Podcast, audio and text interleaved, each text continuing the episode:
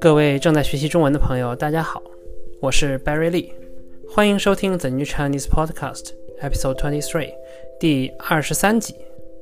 今天是二零二一年六月二日，星期三。今天的天气呢还是不错的，但是听说明天就要下雨了，而且这个雨还很大，而且还会一直下。哎呀，这种雨说实话我并不是很喜欢。我觉得比较理想的雨是晚上下。下完之后呢，第二天早上起来呢，天就晴了，这样呢，这个呃，我们也不缺水，然后呢，这个也不会影响这个出行方便，嗯，一举两得。这个下很大的雨呢，不仅会影响我们普通人出行，也会影响到这个，比如说重重大的露天体育赛事，重大的露天体育赛事 （outdoor sports events）。比如说，我们今天要讲的这个主题，奥运 （Olympics），奥林匹克运动会。嗯，今天呢，我看到一则关于奥运会的新闻，这个稍后跟大家分享一下。然后呢，我们把跟奥运相关的词汇，这个跟大家一起研究一下。嗯，那么在进入今天主题之前呢，我们还是像每次一样，来回顾一下我们上一个 episode 里头的生词。上一个 episode 呢，我们讲了不管三七二十一，这是一种表达方式，就是 regardless of consequence，叫做不管三七二十一。然后我们借由这个三七二十一，三七二十一就是 three times seven equals twenty one，这个是来自于中国的乘法口诀表，也叫做九九乘法表。因为中国的乘法口诀表呢，到九乘九就结束了，九九八十一就结束了，嗯，所以也叫做，所以乘法口诀表呢，也叫九九乘法表。然后呢，我们说了，昨天是六一儿童节，然后我们提到了这个有一个词叫做“共产国际 ”（Communist International），指的是前苏联和这个其他的共产主义国家吧？哎，共产国际，呃，共产国际呢是这个呃这个苏联以外的这个共产主义运动的呃指挥中心吧？嗯。然后我们讲了劳动节 （Labor's Day），呃，妇女节 （Women's Day）。然后还有这个不管三七二十一，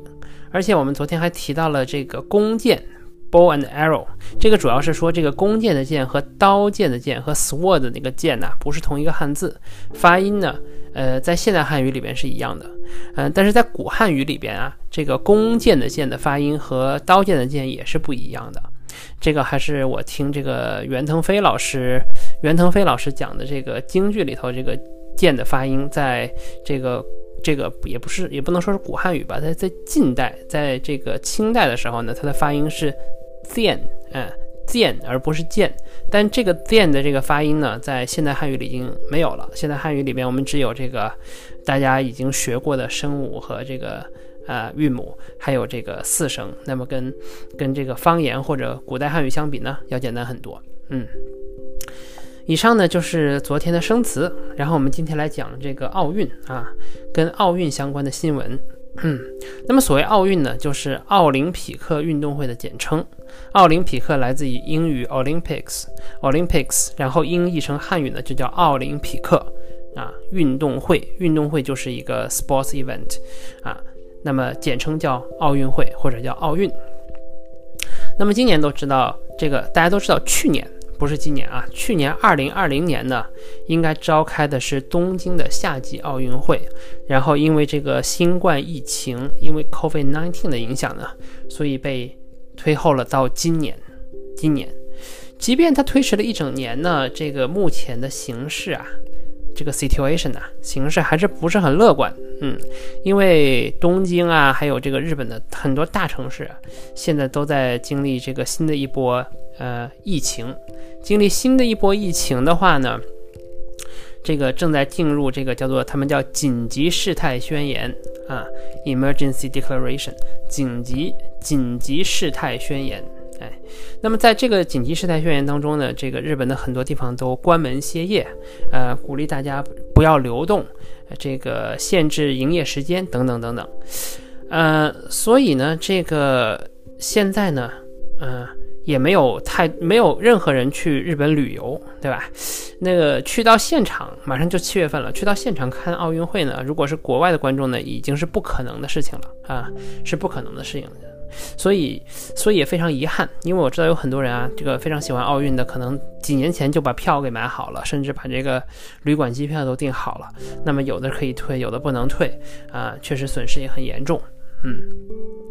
那么今天新闻说的是什么呢？说的是这个参加奥运会的海外代表团第一波到了，啊，第一个代表团到了，而且是代表团的一部分。那么来的是谁呢？来的是澳大利亚的一个球队，啊，澳大利亚的一个球队呢，已经到了这个日本，并且在日本的群马县啊，在那边集训，嗯，在那边集训一个月的时间。嗯，我觉得他们可能也是因为很想参加奥运会，也不希望事后后接下来还有更加严重的事态发展，导致他们不能参加吧。嗯，所以日本这个在二零二一年举办的二零二零奥运会，第一个代表团到达的是 我们澳大利亚的代表团。嗯，然后今天这个呃澳洲的新闻啊，还有这个日本的新闻都在说这件事情，我觉得我觉得还是蛮有意思的，因为。这个澳澳大利亚虽然是一个很小的国家，从人口上来讲，人口很少，但是呢，在体育运动当中呢，是很不落人后的。嗯，尤其是在这个游泳的项目上啊，澳洲的这个澳洲的在奥林匹克运动会当中这个夺冠啊，这个取得优先的名次都是家常便饭的事情。那么每个国家都有不同的擅长的奥林匹克运动啊。比如说，中国比较擅长的就是小球，啊，乒乓球、羽毛球这种这个非接触类的竞技运动。那么，嗯，前些年呢，这个跳水、游泳，中国中国队也很厉害。那么，中国不太擅长的话，一直被这个所有中国人诟病的就是足球啊，足球，中国的足球呢，真的是这个没有希望，让人觉得没有希望，hopeless，嗯。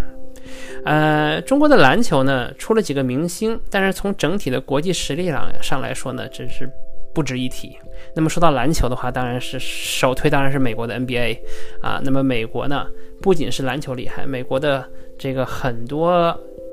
很多的运动啊，在这个奥运会上都是名列前茅，名列前茅，嗯，ranked far ahead，呃，那么一方面是因为美国人很喜欢运动，很喜欢运动，另一方面呢，这个美国有非常好的移民政移民政策，那么只要是体育精英呢，想要移民美国成为美国人，代表美国队参加奥运会呢，是非常是非常常见、非常容易的事情，所以美国队呢不断在成长。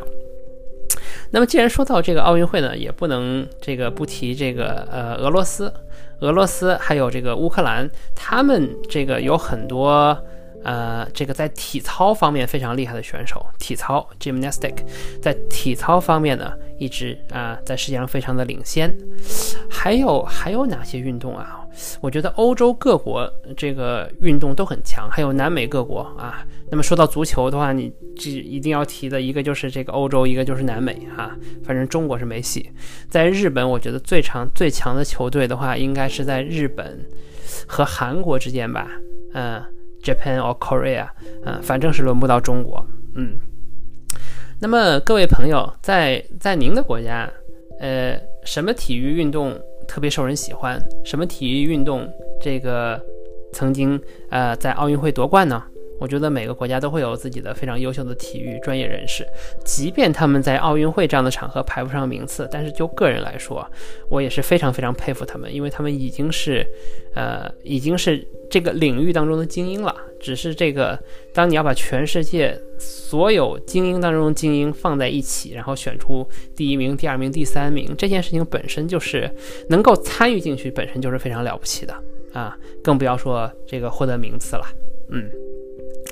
呃，那么另外我还想提今天看的另一个新闻啊，也非常有意思。这个讲的是这个世界排名第二的网球 （tennis） 网球女选手，呃，叫她叫 Naomi Osaka。嗯，Naomi Osaka，